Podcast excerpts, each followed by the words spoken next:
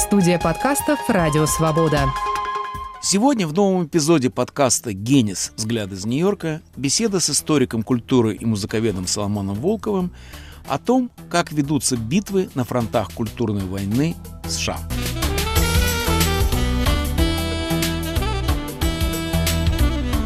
Выборы. Вчера и завтра. Джефферсон – отец-основатель или рабовладелец. Падение памятников как политический фактор – Казус Отелло. Культурная революция в Америке. Мечта о третьей партии.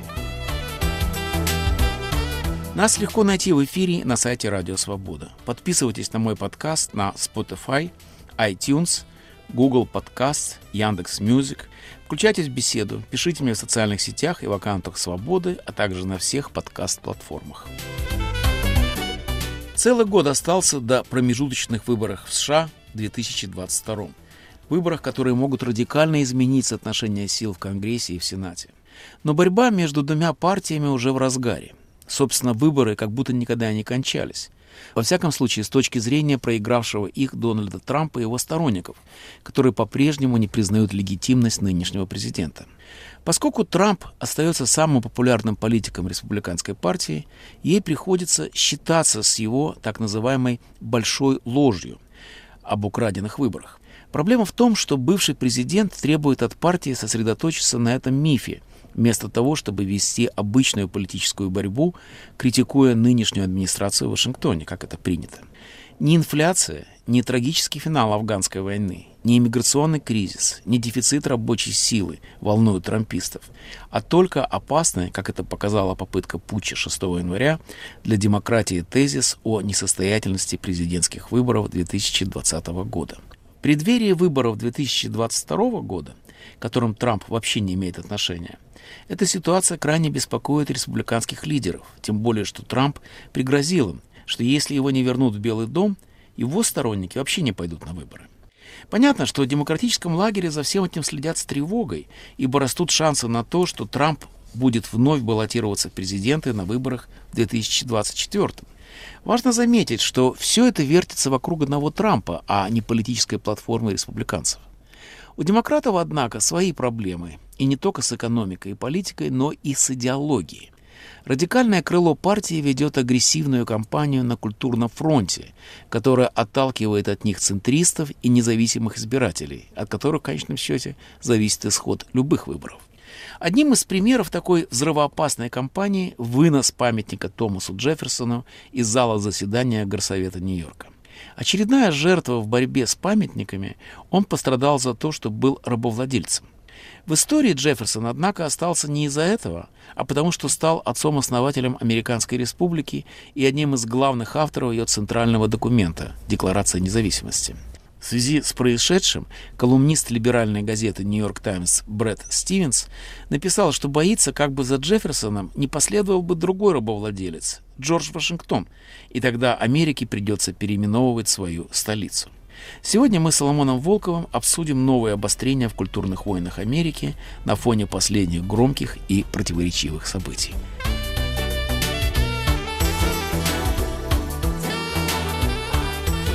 Соломон, как на ваш взгляд, взгляд сторожила, американцы относятся к событиям вроде падения памятника Джефферсона, которое вызвало много шума в последнее время?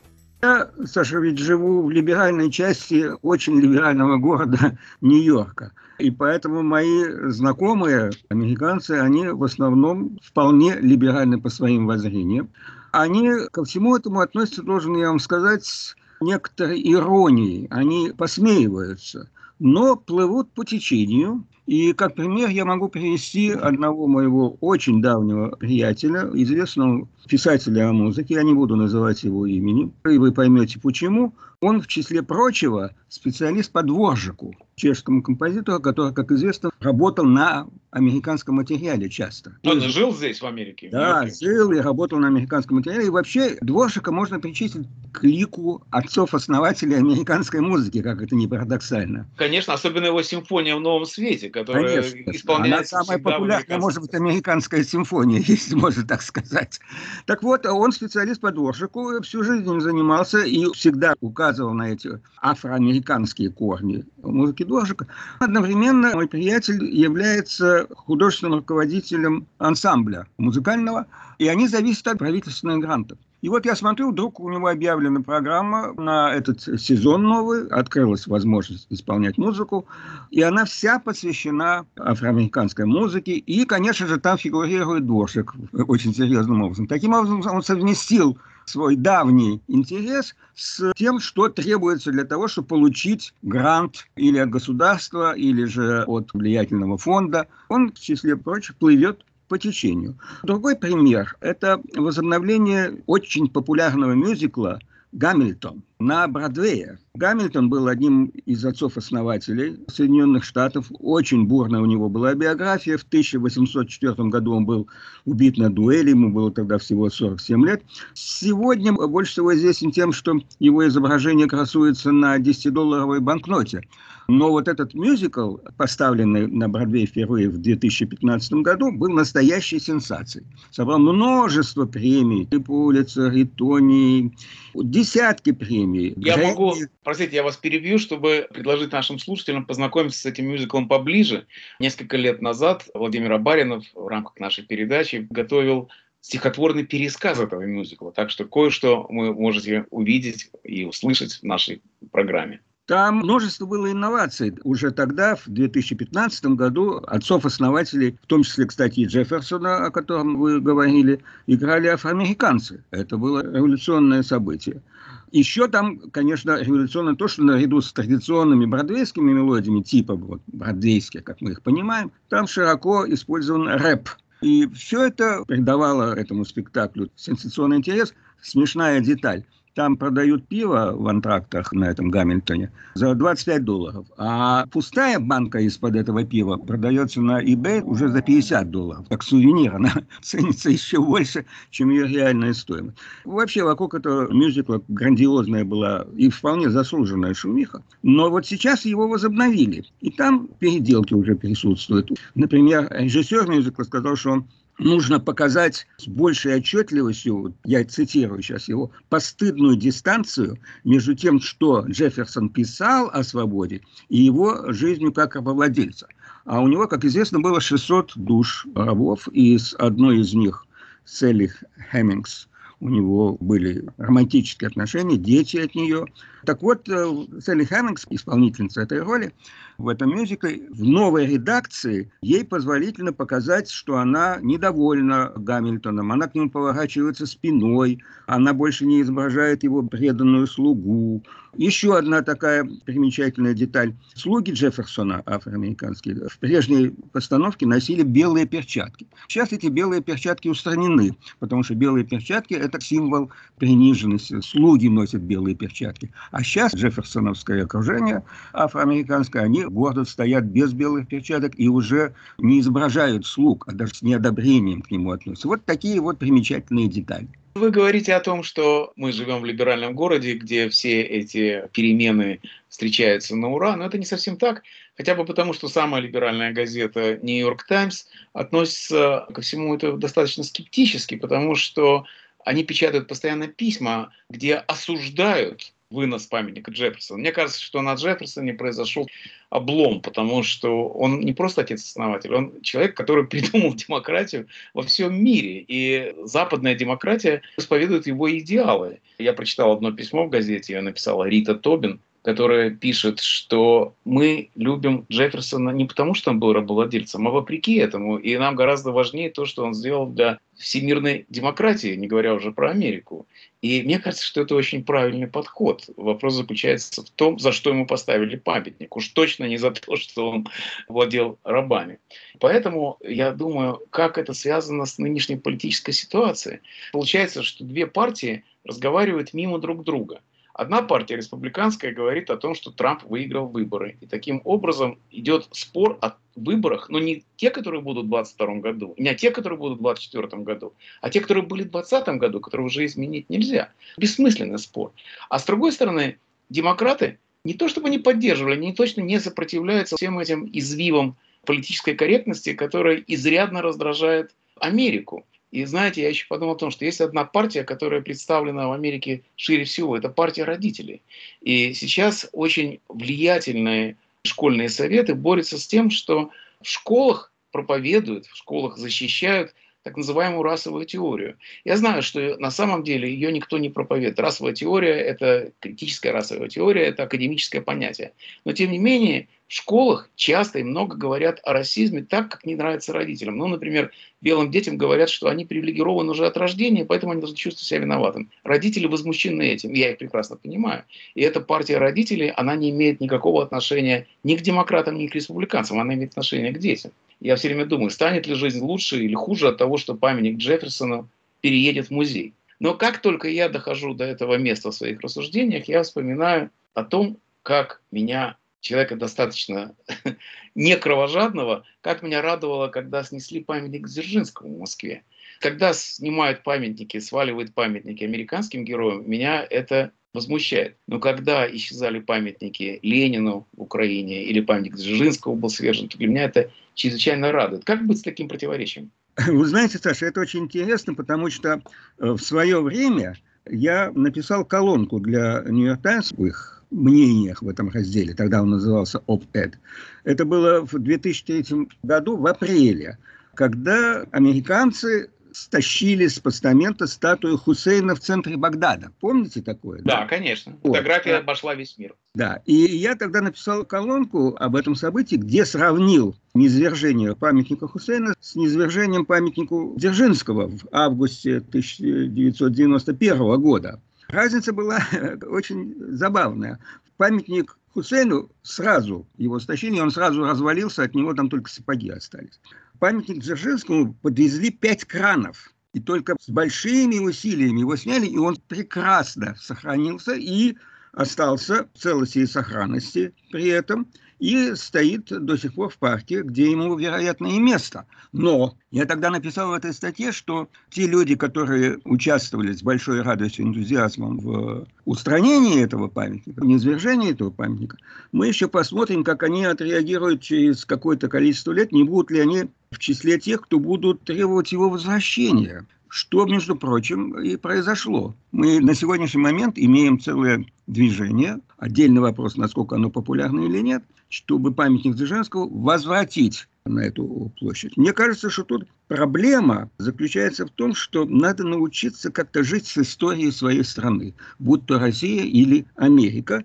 И это задача каждого данного поколения, а может быть даже и нескольких поколений. Звучит все это справедливо, но я каждый раз думаю о том, что ну, а можно поставить памятник Гитлеру или Герингу в Германии? Это тоже часть истории. Или можно восстановить эти памятники? Или, и что с ними делать вообще?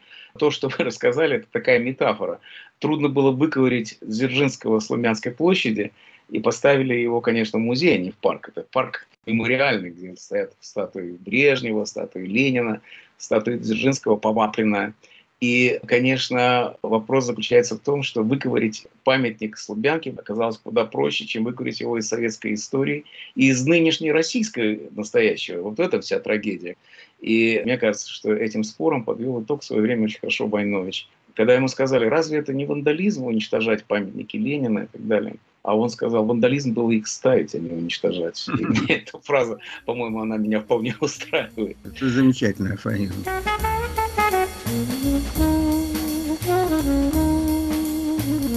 Вы слушаете подкаст Александра Гениса «Взгляд из Нью-Йорка». Сегодня с музыковедом и культурологом Соломоном Волковым мы беседуем о новых схватках в культурных войнах США. Нас легко найти в эфире на сайте Радио Свобода. Подписывайтесь на мой подкаст на Spotify, iTunes, Google Podcasts, Яндекс.Music.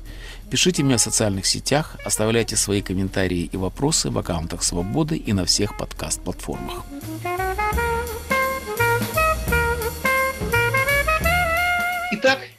Соломон, давайте теперь от политики вернемся к нашим баранам и перейдем к культуре. Тут ведь тоже происходят бои в культурных войнах на академическом и музыкальном фронтах.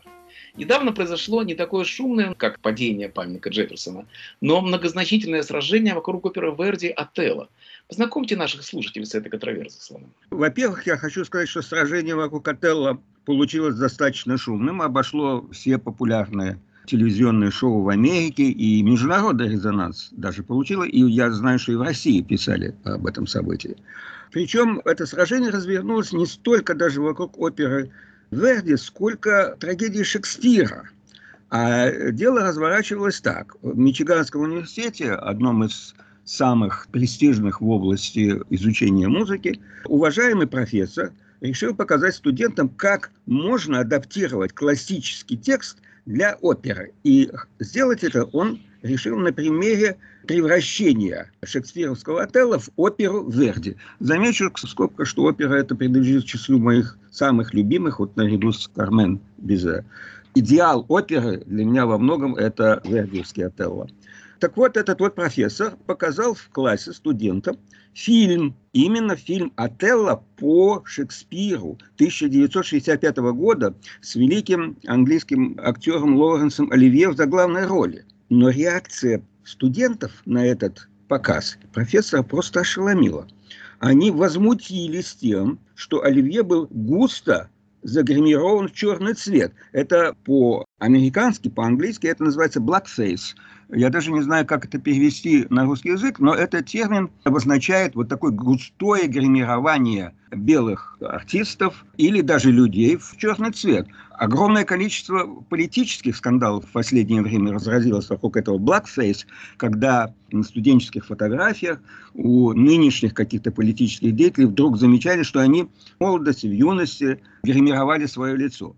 Это связано еще и с тем, что сейчас хэллоуиновские времена, и во время хэллоуинских парадов часто представляли дети черных детей. Белые мазались под черных. И это была такая невинная забава до тех пор, пока она не стала казаться российской. И в связи с этим как раз и произошел нынешний скандал, не так ли? Да, конечно. Но вот эти студенты настолько возмутились этим фактом. Кстати, должен сказать, что в свое время этот фильм с Оливье был признан шедевром. Считалось, что это лучшая интерпретация Отелла в исполнении великого артиста. Получил кучу Оскаров. Да, да, все, все исполнители были номинированы. Оскар ни один из них не получил, но отзывы, рецензии были замечательными. Но сейчас, вот если этот фильм пересмотреть, то все-таки меня не оставляет мысль, что Оливье был в первую очередь театральным артистом, а не киноартистом. И это видно. Все преувеличенное, жестикуляция, и даже сам этот грим, действительно, он преувеличен. Но устраивать из этого тот скандал, который разразился в Мичиганском университете, я не знаю, стоило ли, потому что студенты прямо во время просмотра этого фильма стали посылать имейлы руководству университета о том, что что они этим фильмом невероятно оскорблены. Это цитата, невероятно оскорблены. Вы сказали, что грим, который нанес Лорис Оливье, он был подчеркнуто афроамериканский. То есть, значит, он сделал толстые губы, и, как вы сказали, даже язык он покрасил ярко-красный да, он цвет. Язык да? красил даже, да. Это все, конечно, кажется мелочью, но это далеко не мелочь для профессора, которому нам нужно познакомиться поближе, потому что это крайне любопытная личность, не так ли? Да, профессор несколько раз извинялся перед и студентом, и руководством университета, и сказал, что он займется самокритикой, хотя в итоге ему пришлось отказаться от того, чтобы этот класс вести, и заняться вот таким вот э, самоперевоспитанием в стиле печально известной китайской культурной революции 1966-76 годов. При этом парадокс такой заключается в том, что сам этот профессор китаец. И пережил он сам эту культурную революцию в Китае. У его родителей там конфисковали рояль. Юношу послали перевоспитываться куда-то ближе к Тибету, чтобы там его поучали и наставляли на правильный путь местные крестьяне. Он в итоге из Китая уехал, это произошло в 1682 году. Он поселился в Нью-Йорке, где он получил в Колумбийском университете докторат. Начал там свою карьеру преподавателя. У меня произошла история с этим э, Брайт Шенгом, э, так его зовут, такое американизированное его китайское имя. Произошла любопытная история. Где-то в середине 80-х годов меня и его пригласили на популярное радиошоу, чтобы обсудить тему, что такое диссидентство в музыке. И вот там, к моему величайшему удивлению, я уже был знаком с его биографией, этот профессор дальше доказывал, что диссидентства в музыке никакого не существует что нельзя сказать, что вот данный опыт диссидентский или не диссидентский. Что меня удивило, потому что у него были уже сочинения, посвященные культурной революции в Китае под названием «Рваные раны». Заглавие достаточно ясно, и сочинение такое довольно болезненное, да, если сказать. Но, тем не менее, почему-то там он пытался меня убедить, что это невозможно. Речь шла о сочинениях Шостаковича, об опусах Шостаковича. Диссидентские они или нет? И я помню тогда родил афоризм в этом шоу, э, который я до сих пор вспоминаю иногда. Я сказал ему, что в стране, где все блондины, брюнет – это диссидент. И поэтому музыка Шостаковича, независимо даже от его желания наполнить тот или иной опус диссидентским, в кавычках, содержанием, она уже тем, что у нее лица не общее выражение, используя цитату да, из классика, она уже этим самым становится диссидентской. Это уже блондин в стране брюнетов или брюнет в стране блондинов. Любопытно, что наш композитор очень известный человек в области музыки. Он получил премию МакАртура, премию гения. Это та самая премия, которая когда-то досталась и Бродскому. И сейчас эти студенты, которые напали на него, причем далеко не все называют свои имена, те, кто его осуждает за нанесенную травму просмотром этого фильма. Многие анонимно пишут доносы на него и требует отобрать премию МакАртура, потому что оскорбление, которое он нанес Американской Академии, невыносимо. И сам он написал любопытное покаянное письмо, одно из, как вы правильно заметили, он не раз извинялся, каждый раз говорили, что еще хуже получается. И в одном письме он намекнул, я бы сказал ядовито, хотя и не напрямую, о том, что это не напоминает культурную революцию в Китае. На самом деле это, конечно, напоминает культурную революцию в Китае. Именно это он и хотел сказать. И именно то, что в академии, где, в общем, должна царить более творческая и миролюбивая атмосфера, нападки такого рода стали очень активны. И в академии сейчас переживает бурные споры. И я знаю многих профессоров, которые с большой осторожностью говорят о чем бы то ни было, опасаясь именно студентов, которые, как и в культурную революцию в Китае, занимаются политической активностью. Как вы относитесь к такой ситуации? По результатам последних опросов, опубликованных, из них яствует, что 60% американцев, вот, уча- которые в этих опросах участвуют, что может не соответствовать истинному количеству в процентуальном отношении в жизни страны, но это те люди, которые откликнулись да, на данный опрос, 60% американцев воздерживаются от того, чтобы открыто высказывать свои политические воззрения. Это, по-моему, печальный знак в стране, которая всегда являлась примером подлинной демократии и плюрализма. И вдруг мы видим, что большинство активных людей, а это именно те, которые откликаются на такого рода опросы, боится их открыто высказывать, опасаясь вот таких вот неприятных последствий и поношений всяческих, и доносов, вроде тех, которые учинили студенты Брайшенгу, своему китайскому профессору. А как по-вашему, какое влияние подобные казусы оказывают на политические взгляды избирателей? Кто от этого выигрывает, демократы или республиканцы? Мне кажется, что в данный момент от этого проигрывают скорее демократы. И в демократическом лагере по этому поводу раздаются голоса о том, что, может быть, со всей этой политической корректностью и резкой сменой дозволенного или недозволенного в общественном дискурсе надо что-то делать. Как-то надо это все-таки модерировать, успокаивать крайне левое крыло демократической партии, которое именно по культурным вопросам в последнее время задает тон.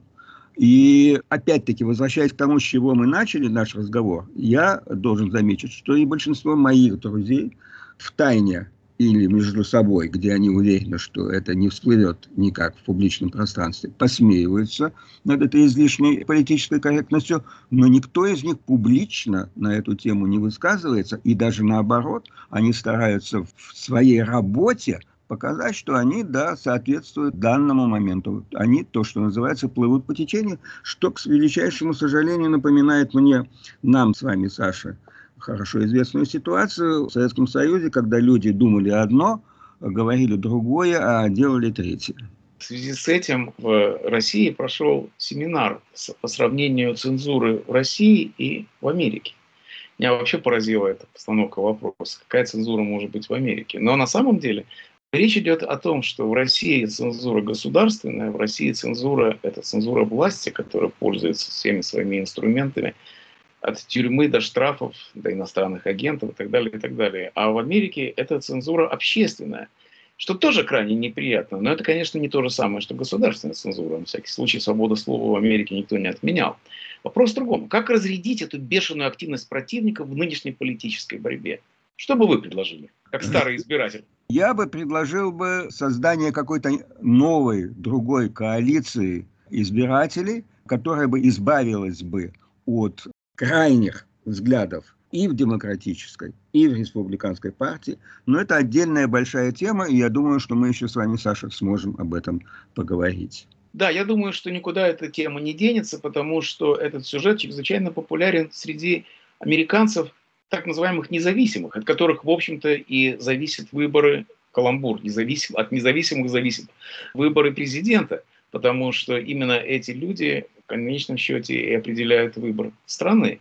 И для людей, которые хотят спокойной, спокойной политической жизни, это, конечно, чрезвычайно важно. Как избавиться, с одной стороны, от трампийского лагеря, а с другой стороны, от радикалов демократической партии. Я бы за такую партию голосовал прямо завтра. Совершенно с вами согласен. А мы в заключении нашей передачи прослушаем фрагмент из сочинения профессора Брайтшенга, к которому я лично отношусь с большой симпатией и весьма сожалею, что ему пришлось покинуть этот класс и оказаться в очень незавидной позиции. Сочинение это называется «Семь мелодий, услышанных в Китае». Тут, кстати, есть тоже отсыл опыту Брайшенга в связи с культурной революцией. Ведь его тогда послали в провинцию, где заставили изучать фольклор местный. И впоследствии ему это пригодилось. Вот такой вот парадокс. И, по-моему, сочинение вышло очень симпатичным. И так Брайшенковские «Семь мелодий, услышанных в Китае» для виолончели соло.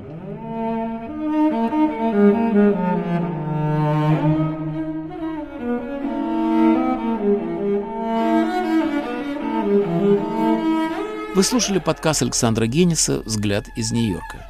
Сегодня с музыковедом и культурологом Соломоном Волковым мы беседовали о культурных войнах в США и их политических последствиях. Нас легко найти в эфире на сайте Радио Свобода. Подписывайтесь на мой подкаст на Spotify, iTunes, Google Podcasts, Яндекс.Music. Пишите мне в социальных сетях, оставляйте свои комментарии и приветствия в аккаунтах Свободы и на всех подкаст-платформах. До скорой встречи в эфире, друзья. Как всегда, ни одно письмо не останется без ответа.